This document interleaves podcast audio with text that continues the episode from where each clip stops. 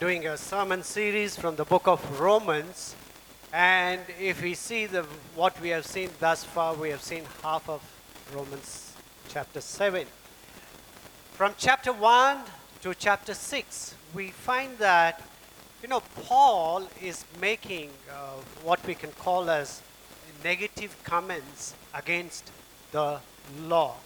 Whenever we read that, we get an impression probably Paul has got something against the law. That's the way we read it. But when it comes to chapter 7, it's almost as though Paul has reached his climax. Because in chapter 7, we saw that last uh, week, Paul makes outspoken remarks against the law.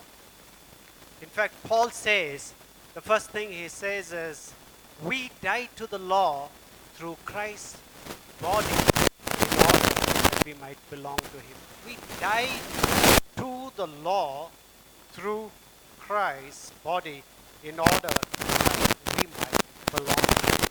He's saying it is impossible for someone to follow law as well as Jesus Christ. That's, that's the way Paul has put it. Uh, it you know, it, it's very difficult for us to understand. We can always go back to the gospel account and we can see the struggle the Pharisees had in following Jesus because they were following the law perfectly. But they had problem in following Jesus. You know in fact Paul says you know the first marriage must be terminated by death before you can remarry. If you want to marry Christ he says we must die to the Lord. That's what he says. And second, he says, the law aroused our sinful passion so that we bore fruit for death. He says it's because of the law. The law somehow aroused sinful passion. so we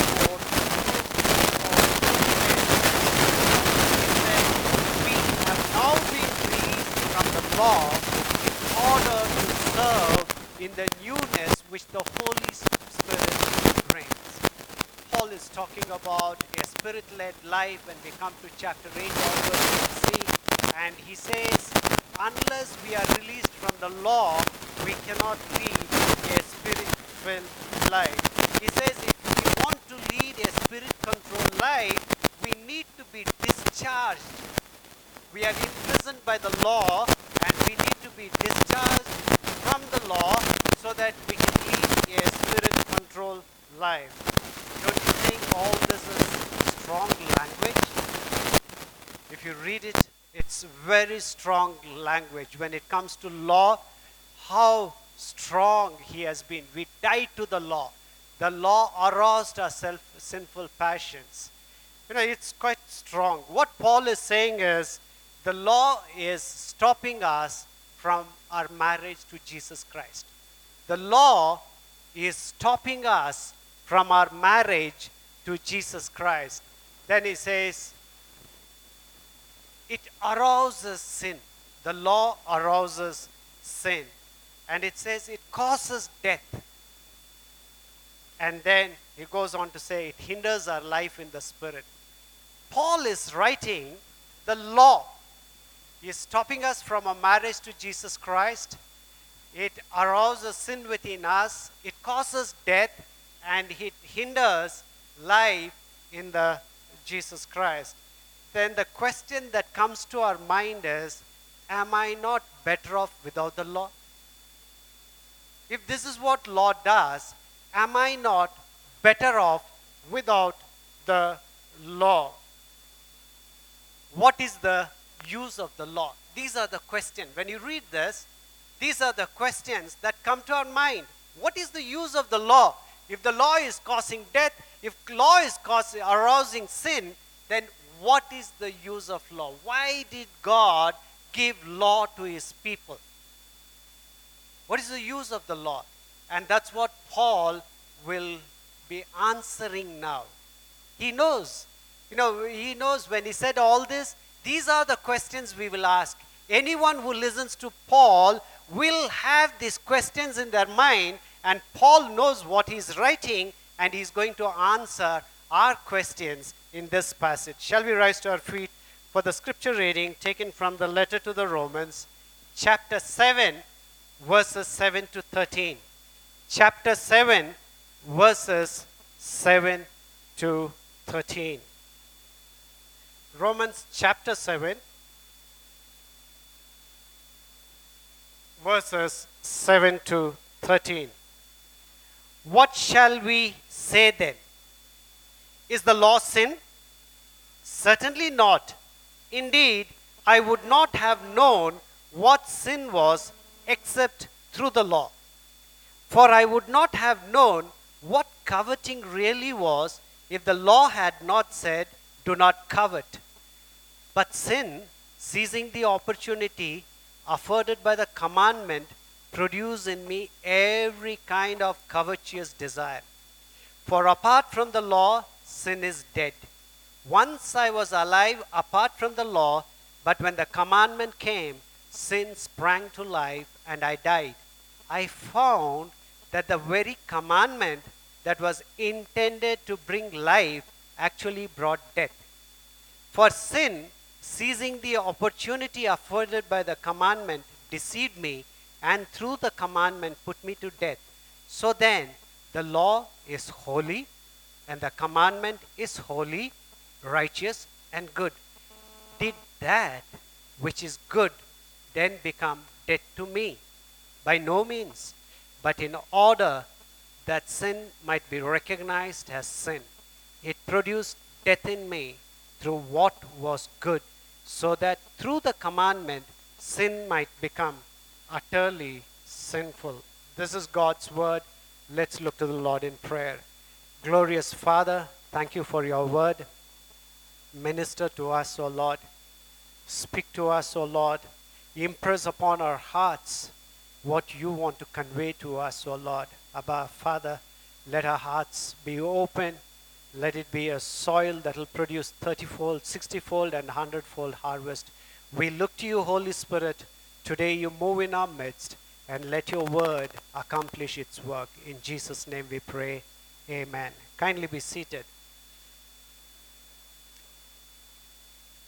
Now, in the passage that we read, Paul says, the law does not cause sin and death. That's what he says in the passage that we have just read. The law does not cause sin and death. He says it is our fallen human nature that is to be blamed when we sin. The fallen human nature is to be blamed. Now, how do we understand this question? Because I said Paul has spoken against the law, he has made some very outspoken expressions against the law. So, how do we understand this passage? So, we will raise up three questions and try to understand. The first question is Is the law sin? Is the law sin? The second question is How does sin exploit the law? How does sin exploit the law? The third question is how does the law expose sin? So, by answering these three questions, we will understand the place of the law in our lives. So, the first question we are going to ask is the law sin? Is the law sin? That's what we are going to answer. Because in Romans 7 7, he said, he's asking, Is the law sinful? Certainly not. Paul knows if you read Romans chapter 7 1 to 6, you will have a question Does this mean law is sinful? And Paul says, Certainly not. You know, if you read in the Greek language, Paul responds by using the strongest Greek negative. May it never be. Is the law sin? May it never be. It's very strong uh, negative that Paul uses.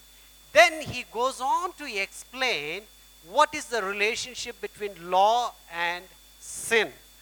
Uh, there is nothing wrong with the law of God, but we need to understand why law has been given in the first place.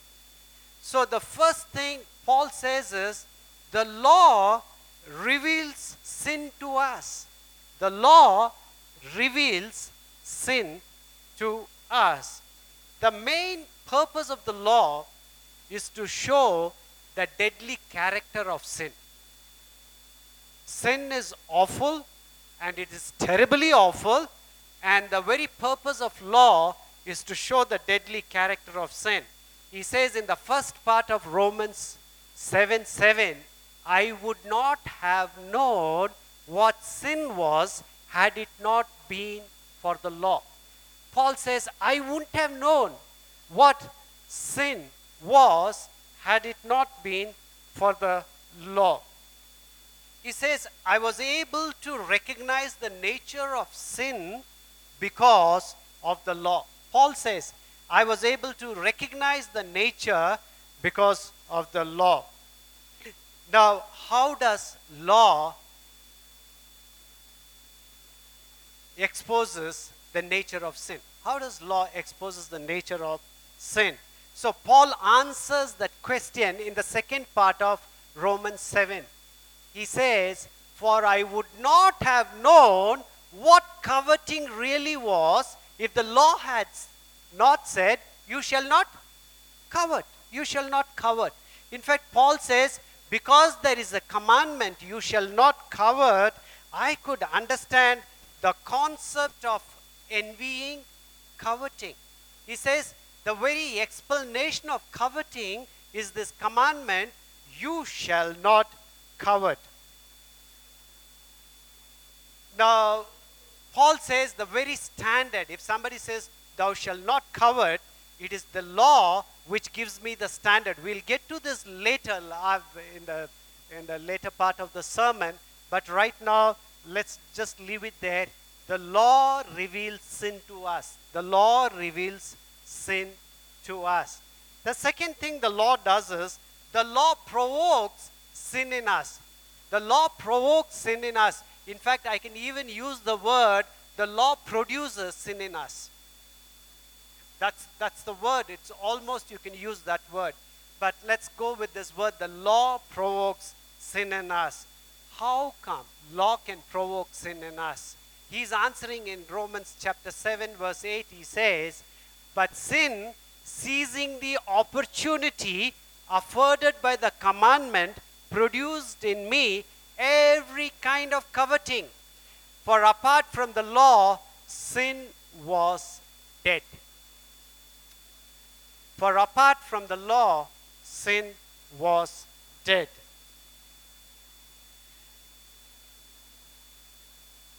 what Paul is saying is because God gave law, the law actually aggravates sin in us. It aggravates.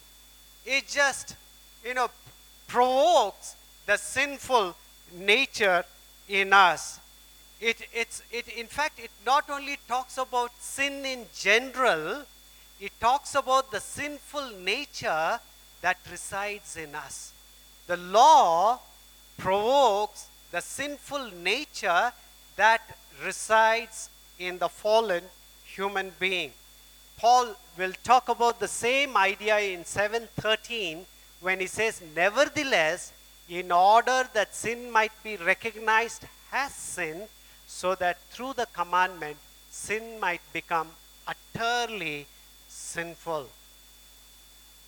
You know, Paul says, I tried to avoid coveting and I found I covet all the more.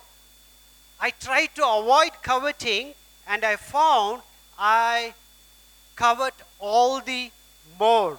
In fact, my sinful condition is, condition is becoming worse. That's what he says.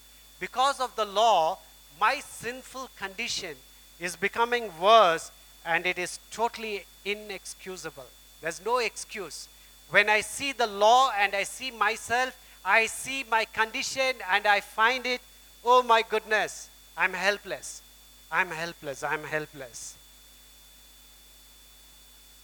Paul says, when I realized that, when I realized that this law has revealed so much within me, then now I realize I cannot save myself.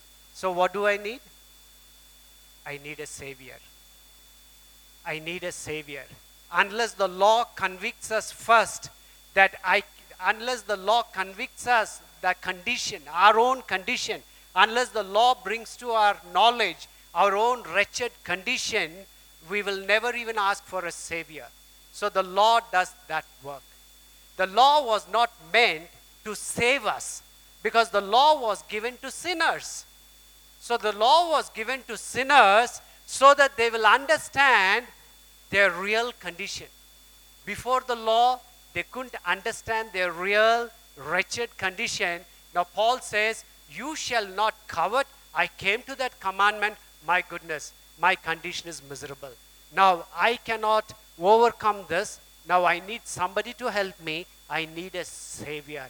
And he says, That is the function of the law. Is law sinful? No. Law is not sinful. I am sinful. Law is not sinful. I am sinful. The law has helped me to find, recognize that I am sinful. Now I am in desperately need of a Savior. That's what he says in this. We need the law to convict us of sin before we can see our need for a Savior. We need the law to convict us of sin before we can see our need for a savior. Is law is the law sin? Paul says definitely no. It's holy. Law is not sin. So next he goes on. How does sin exploit the law? How does sin exploit the law? He says, um, because he says, the law actually aggravates my sinful condition. The law actually aggravates my sinful condition. And then he says in Romans 7 8 to 9, but sin, seizing the opportunity afforded by the commandment, produced in me every kind of coveting. You know, it's an interesting word that Paul uses, epithumia, he uses in Galatians also. For apart from the law, sin was dead. Once I was alive apart from the law, but when the commandment came, sin sprang to life and I died. How does it do this? How does law, a sin, uh, exploit the law? So Paul says there is a kind of perversity in our hearts. In our heart, in our heart, there's some kind of perversity, a kind of an abnormal behavior that resides in human heart. He says, we, we always want to do something that is forbidden. There is a natural inclination in every human heart to, to do something that is forbidden. So we all know the saying forbidden fruit tastes the sweetest. Why did they say that? Forbidden fruit tastes the sweetest. You know, the, Paul says the moment you have a commandment, thou shalt not do this, the immediate reaction is, why I should not do this? Let me try and do it. There must be some fun in this. That's why they said, don't do this. So let me explore and see. You ask your child, don't go and play there, the child will be there when you cannot find your child. Because the child wants to explore. Why did they? There must be something interesting let me go and explore. That is the perversity of human heart. Uh, we are rather, because if you have not told your child, the child wouldn't have gone there. Now, because you ask the child, don't go, you have created a motivation for the child to go to that place. Like we see in our places, you know, private property, no entry. The first question is why? Why can't I enter this place? keep clean, do not litter. Exactly at that place only you will throw something. Don't sit on grass. Let me sit for a while. Nobody is watching me. Don't pick flowers. If no one, you can see that flowers are there on the road. You know, all these signs, they provoke something which in us. Are this true or not? If this is true, why it is true? That's what Paul says. That in the human heart, there's a kind of perversity. You know, we want to do something that is forbidden. Why does the human heart want to do something that is forbidden?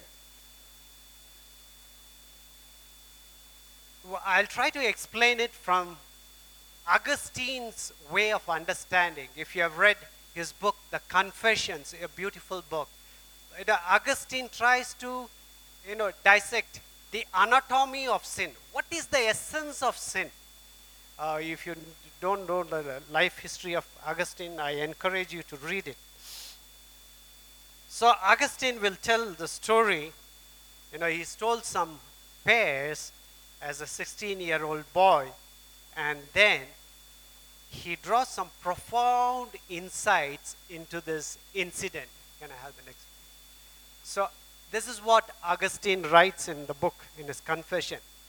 Near our vineyard, there was a pear tree loaded with fruit. Though the fruit was not particularly attractive, either in color or taste, I and my friends conceived the idea of shaking the pears off the, this tree and carrying them away. We set out late at night and stole all the fruit that we could carry. And this was not to feed ourselves. We may have tasted a few, but then we threw the rest to the pigs. Our real pleasure was simply in doing something that was not allowed. I had plenty of better pears in my garden. I only took these ones in order that I might be a thief. Once I had taken them, I threw them away, and all I tasted in them was my own iniquity, which I enjoyed very much. Augustine has candidly, you know, he has described the human heart condition. He says, for every sin, there is a depth motive. There is something.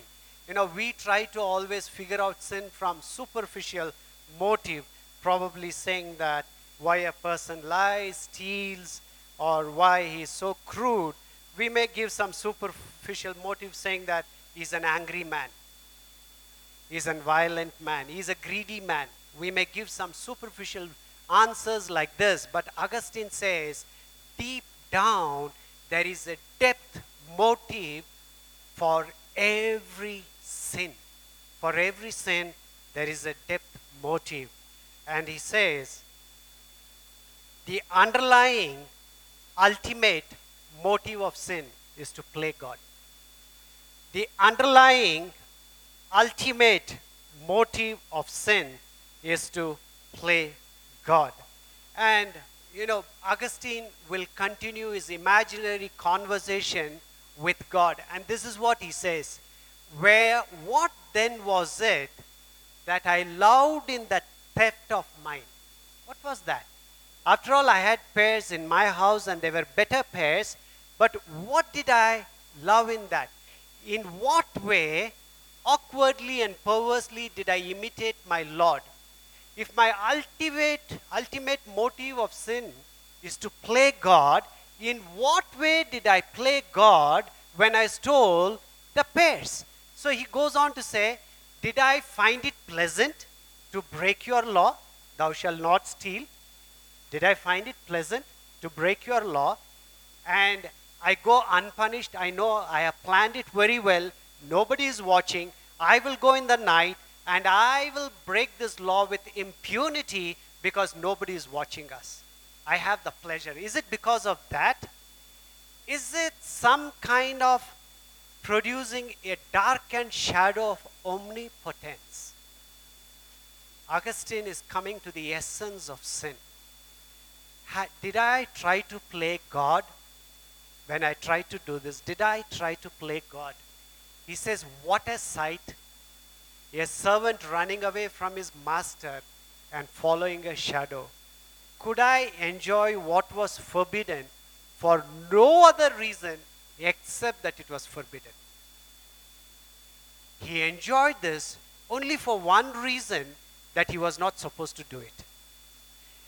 So Augustine is saying that deep down in all our hearts, we have a desire to be in charge of the world and our own life. Deep down. If you are not careful, deep down in our hearts, I want to be in charge of this world. I want to be in charge of my life. In other words, we are trying to play the sovereignty of God. I am going to control my life. I am going to take charge of my life. He says, deep down, this is the desire we have, and in some knowingly or unknowingly, we try to play God when we do this. I know how to handle my life. I've done it. That's, that's our heart condition. That's what he calls us perversity of our heart. And because we have the desire, I want to take, I know how to lead my life, and I'll do it. And every time there is a commandment, whether it is from God or from anyone, it is an infringement or it is a restriction on my autonomy. I don't like it. I don't like it. When somebody says, don't do it, I don't like it. Who are you to tell me? After all, it's my life. We don't, even if it's from God, it's not only to man. I'm only showing that this is how we behave. Even to God, we might not tell God, but heart of heart, God, who are you to tell? We might not tell in these words, but our heart condition is like that. I can manage this. I can circumvent what God is telling. That is our heart condition, and that is the essence of sin, and that is the way the law, you know, it exploits. That's the way the sin exploits the law. We don't, ex- we don't like any kind of restriction on our life. And that includes the Ten Commandments. We don't like it. We as Christians, we might say we love it, we adore it, all that we might say. Heart of heart, we don't like. We'll come to that a little later. You know, this is what happened in the Garden of Eden. This is exactly what Augustine is saying. This, this is what happened in the Garden of Eden. In Genesis chapter 3, verse 5, for God knows that when you eat from it, your eyes will be opened and you will be like God, knowing good and evil. You will be like God, knowing good and evil. So the what Augustine is saying, this is the essence of first sin, and this is the essence of our sin today. This is the essence of sin. That's what Paul is writing. Because this is the essence of sin, every law, when we come across every law that somehow provokes some kind of resistance to the law, and it, provo- it acts with full force, full force. Because we know the law, we want to do. So, the more we are exposed to the law of God, the forbidden things thing becomes all the more attractive. Christian children are tempted to do more forbidden things than non Christian children. You might not agree, go and see outside, live with outside people, and you will come to that realization. Just because your parents have said, just because your church has said, don't do this, don't do this, don't do this, there is an unknowingly, there's an interest. Why can't I do it? Why can't I do it? So, the more we are exposed to the law of God, the forbidden thing becomes all the more attractive. Then Paul comes to the third point how does the law expose sin? We saw is law sinful, and how does sin exploit the law? Now, how does the law expose sin? We need to understand the place of law in our lives Because unless we understand we are sinful, there is no need for a savior. If you are so good, why do we need a savior? I am so moral. I lead a moral life. You know, quite often I hear people saying, I do a moral. I go to church. I do this. I do that. I lead a good life. So you don't need a savior. You need a savior only when you understand the wretched condition, and that's what the law does it for us. We need to preach the law even before we speak about salvation, because it is the law that will convict our sinful condition, and then we realize, my goodness, I cannot save myself. I need somebody to save me. When I understand my wretched condition, I need somebody to save me, and that is what the law, how the law exposed sin. So when in Romans 7 8, Paul says, But sin, seizing the opportunity afforded by the commandment, produced in me every kind of coveting, that is sinful desire, for apart from the law, sin was dead. Paul knew all the commandments. But the commandment that convicted Paul was, You shall not covet. Why? Not the first commandment, not the second, not the third, not the fourth, not the fifth, not the sixth, seventh, eighth, ninth. But the commandment that convicted Paul was, You shall not covet. The tenth commandment. What's great about this commandment? You shall not covet.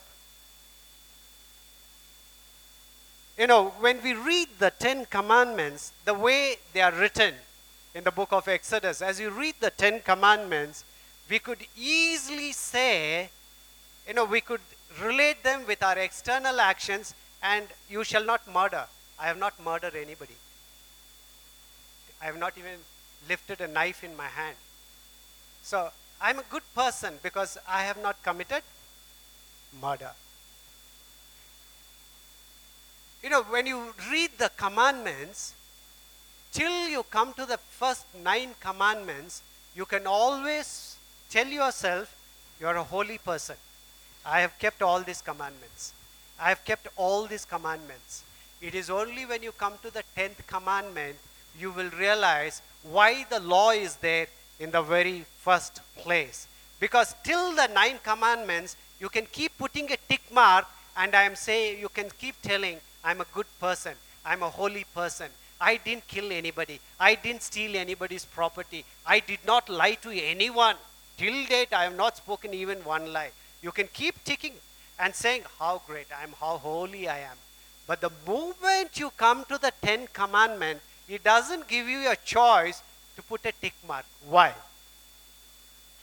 Because when we come to the Ten Commandment, Tenth Commandment, it, talk, it talks about our inward attitudes. You cannot say, I did not covet. It's talking about your inner condition, the heart condition, the kind of desires you have. It, it includes all desires. You shall not covet.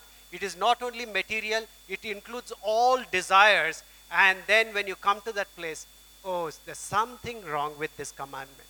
Either it's something wrong with the commandment or something wrong with me.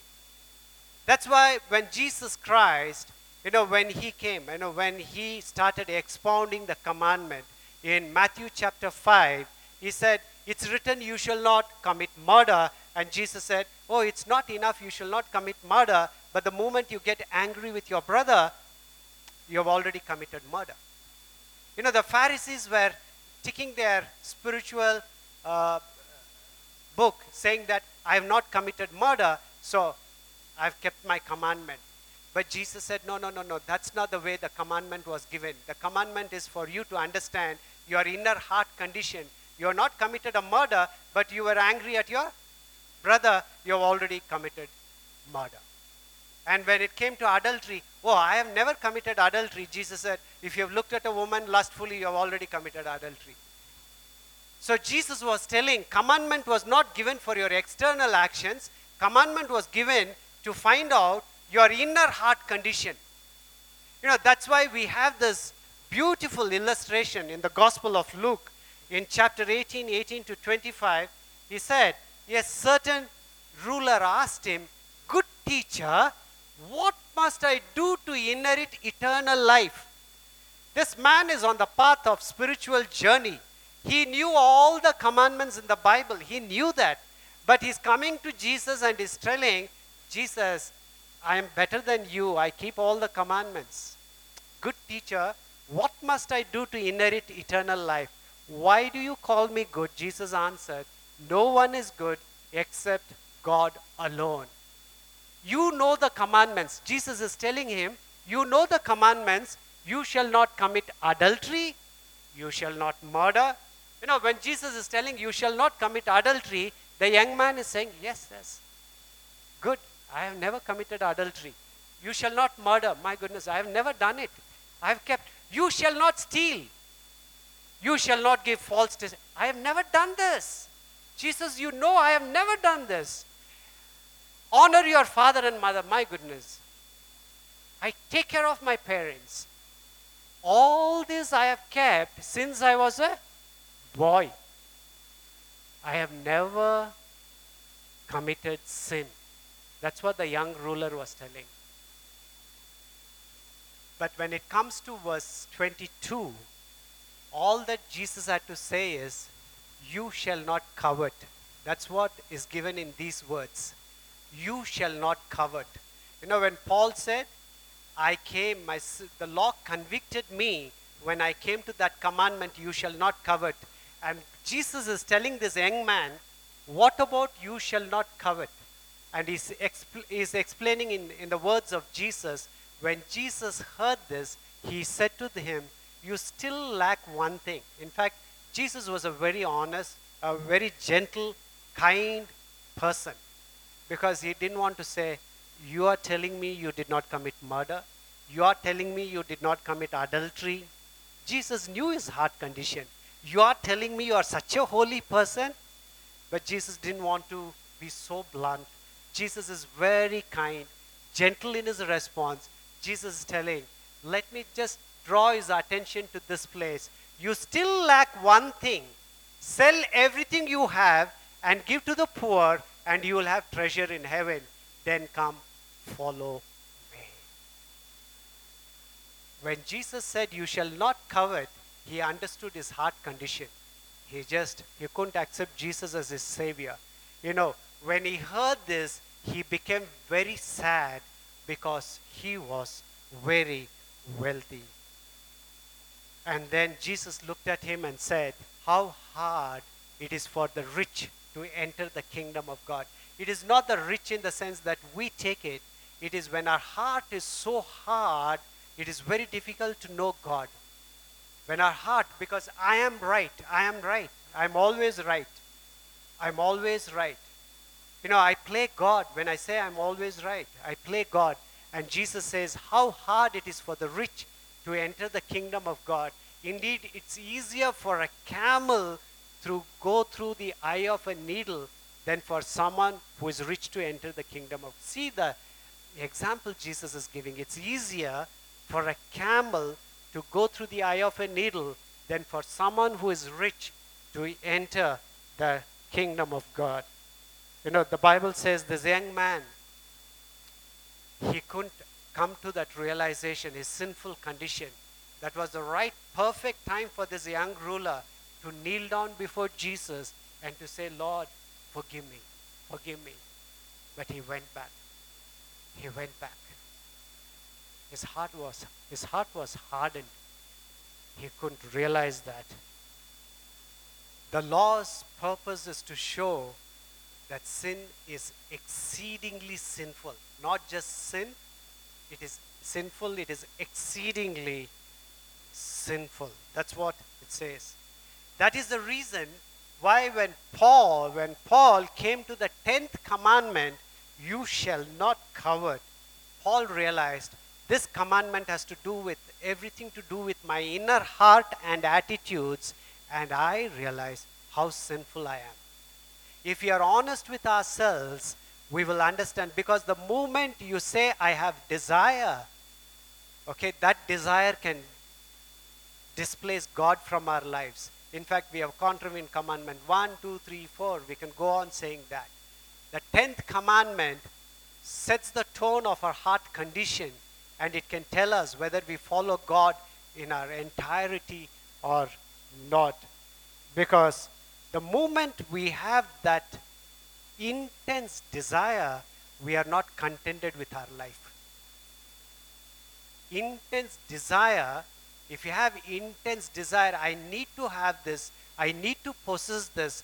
When it becomes intense, then we are not content with what God has given us, and then the desire becomes idol in our life. That's what Paul is saying in this place. Because coveting includes everything. It includes envy, it includes self pity, it includes grumbling, it includes murmuring. If you understand, you shall not covet, it's not that I go and take somebody else's property. The moment I desire, can I have that? Can I have that? That, that shows I am not content with God, what God has given me. Life with God is always a contented life whether you go by four wheeler, two wheeler, or by your walk, doesn't matter. Life with God is always a contented life. When your desires become strong, remember they have become your idols. Life in one bedroom is peaceful. Life with God, with just one bedroom, is peaceful. You don't have to have four bedrooms. So it's not bad. The desires are not bad. When the desires become intense, we unknowingly or knowingly, we start feeling self pity. Why me? Why me? We start grumbling. We start murmuring. And then we have displaced God from our lives. It is no longer God is the master over our lives. We are playing God. That's what Augustine said. We try to play God, and this is the way we play God. We want to take control of our life. God is no longer sovereign. I am in charge of my life. I know how to make money. I know how to lead my life. I will ensure I get this. I'll ensure. After all, I know. I have come thus far. I know. I am very skillful. I will get it done. You realize you want to control life. You want to control this world. You want to play God. And that's what Paul says. That is what is sinful. You know, it is not. Um, it not, it's not in terms of violating rules. It is not in terms of you shall not commit murder and you didn't commit, you went and committed a murder. It's not even that. He says, you know, if you want to understand, these commandments show us as to how to live. As God's people, how to live. The law has been given so that it teaches us how to live, how to allow God to be God over our lives. Is law sinful? No, not at all. God law is holy. Sin, whether the sin exploits the law, sure, sin exploits the law. Because the moment that you know we come to the tenth commandment, any commandment, because it has been forbidden, I want to play God. We all have a tendency to play God. In our own way, in our limited way, we want to exercise control. We want to control our situations. We want to control, I want to control my wife. I want to control my children.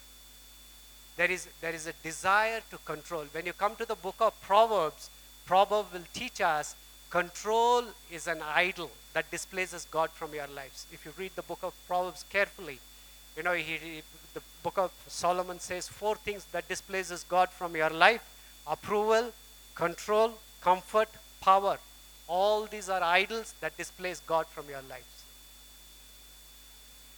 So we, we have an inborn desire to control life. We have an inborn desire to stand before God and say, God, I am a good man. And Paul says, it is the law that convicts us of our sinful condition. Because the law convicts me of my sinful condition, I realize, you know, I need a savior. I need a savior. The law was given to the people of Israelites to make them realize and understand that they cannot keep the law. It is not within their ability to keep the law. The law was not given to them to save them, to teach them that you cannot save yourself. You need a savior. In Genesis 3 itself, we were told that a savior will be sent. So in Exodus, you have the law to teach us I cannot keep the law. I try my best, I cannot keep the law. So now, if I cannot keep the law, then what do I do? I need a savior. So externally, the man who follows the law may be very good, but internally, he could not be anything other than a sinner. Externally, we can put tick marks and say, I follow this, I follow this, I follow this. But internally, if we know our heart condition, the law convicts us of our sin. The law makes us realize we need a Savior. That's, that's the Paul intention of saying all this, till now, what he has mentioned. So, how do we apply this message? The first thing is it is important to call sin as sin and not a mistake. It is important to call sin as sin and not a mistake. We are living in a generation, everything is a mistake. I didn't know. I didn't know. Sorry. I didn't know. So everything is a mistake. Because if everything is a mistake, you are only a mistaker. But till you call that as sin, when the moment I call something as sin, then I become a sinner. And the moment I become a sinner, I need a savior. A mistaker doesn't need sin, a savior. It's okay. It's okay. Yeah, without knowing I did it. You know, we have called everything as a mistake, mistake, mistake. So we don't understand the very why we need a savior. Because I am a sinner. I am unable to help myself. That's why Paul will come and say later on, he'll say, I want to do good, but I cannot do good. I need somebody to help me. That's why the spirit controlled life will come in chapter 8. Paul cannot save me. The spirit, the Holy Spirit to help me and to lead me. So we need to call sin as sin. You know, the real battle in Christian life is internal. It is not with people outside. It's not the battle I have with others. It's not the battle I have with my family members. The real battle in Christian life is internal and purely internal. It's my inner heart condition. It's my inner attitudes. So I will come to realize that only when I call that as sin. You know, you, we have come to, we are in, living in a stage where we call cancer as headache. If you treat cancer as headache, that will only result in death. So we don't want to call sin as sin. We just want to, it's okay, it's okay. It is not okay if Jesus had to come and die for my sin on the cross. It is not okay. Even if the whole world says it is okay, it is not okay because he has shed his blood for me. Sin is a sin. Just because I call it as a headache, it will not, the cancer will not become a headache. It will remain as cancer only. So the first thing we need to learn, the law has been given so that we can call sin as sin. Otherwise, I'll be, you know, I'll have self-pity, grumbling, complaining, murmuring. We need to call all this as sin.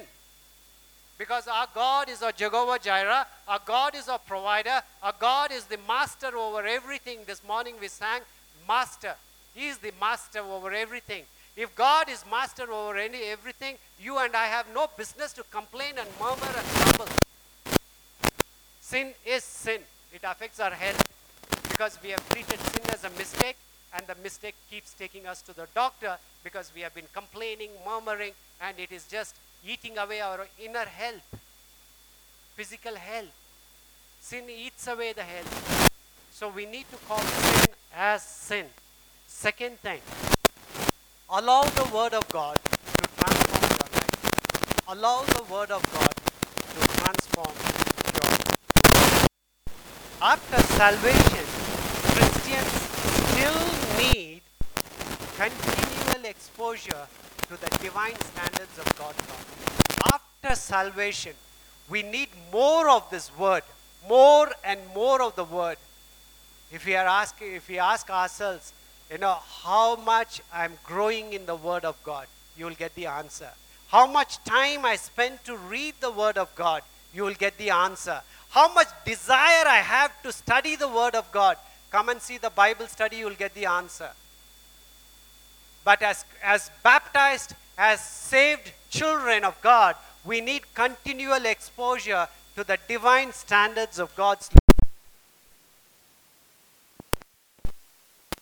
I study, I meditate, I read, I ponder. The one thing that comes to my mind is why I didn't know earlier. Why all it has taken so long. I only pray, Lord, increase my hunger. Increase my hunger. The more you study the Word of God, all that you need to live in this world is there in the book. The more I study the Proverbs, I see so much of wisdom in this book. Why have we not studied? Why someone didn't teach me this book? So we need the continual exposure to the Word of God. We need to see sin in our life and we need to confess it. We cannot hide sin in our lives. If God convicts us, the Spirit of God convicts us, it could be just an anger, it could be an outburst, it could be just jealousy, it could be envy, anything. It just, if the Spirit of God convicts us, we need to confess it and ask God to forgive us. We need a Savior every day. We don't need Savior only for once for all in our lifetime. When we were saved, Jesus washed away my sin. No, we need Savior constantly in our lives. Lord, save me. Lord, save me. If I have committed a sin, the only penance, the, only forgiveness I have is the blood of Jesus. The blood of Jesus. It's only the blood of Jesus can cleanse my sin. So I need this Jesus all the time. When I uh, realize how weak I am, how vulnerable, how susceptible I am, I need this Jesus all the time, all the time. And the more I get closer, I understand how great He is. Just I need just name of Jesus. It's enough for me. Just the name of Jesus. You and I, let's not use this name so casually. He gave his life to save you and me. Let the name of Jesus be so precious in our lives. Let us not treat our sin as a mistake, and so Jesus will be another good man. When you realize I'm a sinner, when I realize I cannot save myself, I understand what Jesus has done for me. He is precious. He is more precious than anything I can think of in this world. He is more precious. That's what the Lord does for us. As you read the Word of God, you realize we need to have that. Because it is because God wants to bless us. Right in Genesis chapter 12, when God chose Abraham, He said, I'll bless you. I'll bless you. Blessing belongs to all of us. We don't have to run after the blessings. We need to run after the Savior and lead the life that He wants us to lead. Blessings will follow us. We don't have to run after the blessings. It might look nice if you say that I'll go there, I'll get blessings. No, don't run after the blessings. Blessings will soon become an idol in your life. You will displace God from your life. Run after the Savior. Run after the Savior. That's why in Psalm 119 11 he says, I've hidden your word in my heart that I might not sin against you. I've hidden your word in my heart that I might not sin against you. How many words do we have in our hearts? How many words do we have? First of all, to know whether I'm a sinner or not, whether I commit sin or not, we need to have the word of God. The Word of God should dwell in us richly.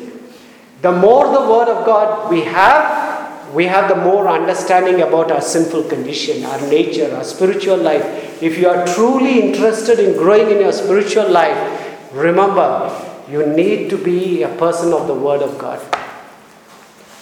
It is not enough. We only read the Word of God. We should be the doers of the Word of God. This Word of God is given to me not to the community, it is to me, to each child of God. The Word of God has come to each child of God. Now you need to ask Have I read this book? How much time do I spend? Do I have interest in reading this book? If you don't have interest, ask God, give me that interest, desire. That desire also God has to give. And not only you read the Word of God, obey the Word of God. Obey the Word of God. And that's what the law is supposed to do for us. You know, it is the law which makes us aware of our sinful condition. Why we have the Ten Commandments? It makes us aware of our sinful condition. You know, in the Old Testament, they were comfortable, thou shalt not commit adultery. The moment Jesus expounded it, the moment you look at a woman lustfully, you have already committed adultery. The moment you have looked at a naked woman's picture on your screen, you have already committed adultery. There, something rings in our ears. The law convicts us, convicts us. We are sinner. It is the fallen human nature that is to be blamed, not the law. The problem is not with the law, it is the fallen human nature. To what condition we have fallen, the law will convict us. So let us not call sin as mistake, let us call sin as sin. Let us become more sensitive. Shouting, angry outburst, that's not your DNA. That doesn't excuse you. That doesn't excuse me. Just because I'm a person of angry nature doesn't excuse me. It is sin. It is sin. Thou shalt not commit murder. And Jesus said, if you're angry at your brother, you've already committed murder. I cannot go and say, Jesus, you are wrong. I have not committed murder. And let's constantly, as children of God, I, I encourage all of you to be people of the Word of God. Before we go to the next chapter, as we read about the Spirit of God, before that we need the Word of God. We need the Word of God. Otherwise, we will not even understand the Spirit of God. So spend time in reading the Word of God. If this book becomes important, you will always find time to read this book. You will always find time. You will always find time to go and study this word more and more. Where it's being taught, you will have time. Whatever is important in our life, we will find time for that. And God expects us to do that. God has called us to lead a glorious life in this world. The purpose for your life is set by God, not by you or by me. The purpose of my life is defined by God. It's not the company I work, it's not where I work, my educational course. They don't define my purpose. My purpose. I have been created by a divine, my God, and He has given me the divine purpose for my life. Each one is carrying a divine purpose over his life. And the greatest thing that, greatest satisfaction you will have is when you live God's purpose in this world. Not you have to meet others' expectations, God's expectations. And that gives you satisfaction. Then you realize why God has created you the way you are. Shall we look to the Lord in prayer?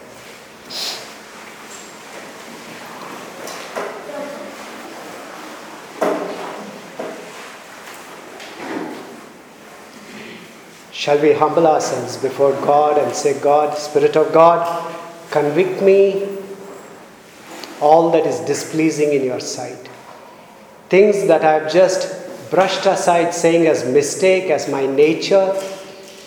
Oh God, give me the grace to label it as sin and to come before you asking for forgiveness.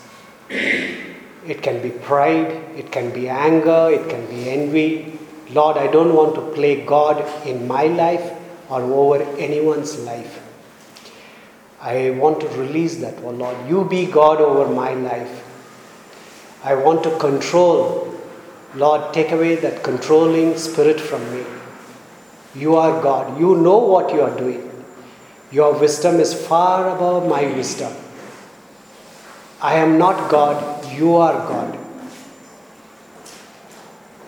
Let's learn to flow with God in everything we do. There is a rhythm that's in this world, and let's flow with God and that will bless us with peace, good health, joy. God knows our life. God gives you and will give you all that you need. Don't complain, don't murmur, don't grumble. Let God be sovereign over your life. Abba Father, thank you for speaking to us this morning. Make us doers of the Word of God. Give us that inclination to read the Word of God more and more, O God. The Word of God comes to each one of us as a personal note from you. Help us to understand and follow the Word of God. We bless your name. Continue to minister to us. In Jesus' name we pray. Amen.